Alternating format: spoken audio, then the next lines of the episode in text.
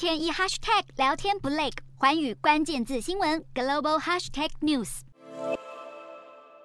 乌俄冲突发生至今超过一年，之前俄罗斯政府一直对如何称呼这场冲突用词小心翼翼。从去年的二月二十四日，俄国总统普丁向全国发表演说开始，官方便持续使用特别军事行动来称呼战事，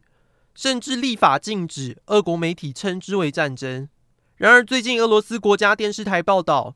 普丁在评论上个月乌克兰用无人机攻击莫斯科的事件时，竟然一共使用了四次“战争”这个词汇。而在日前胜利日的演讲上，普丁也用了“战争”一词来称呼这场冲突。克里姆林宫发言人佩斯科夫和外交部长拉夫罗夫。也都有在近日的公开场合上使用过“战争”一词。佣兵组织瓦格纳集团首脑普里格金，则是最早直呼这是战争的相关人士之一。他指出，俄国快要输掉这场战争了，并指责在莫斯科的官僚会让俄国走向灭亡。随着冲突越演越烈，看起来俄国再也无法，也不打算继续隐瞒已经和乌克兰进入全面战争的事实。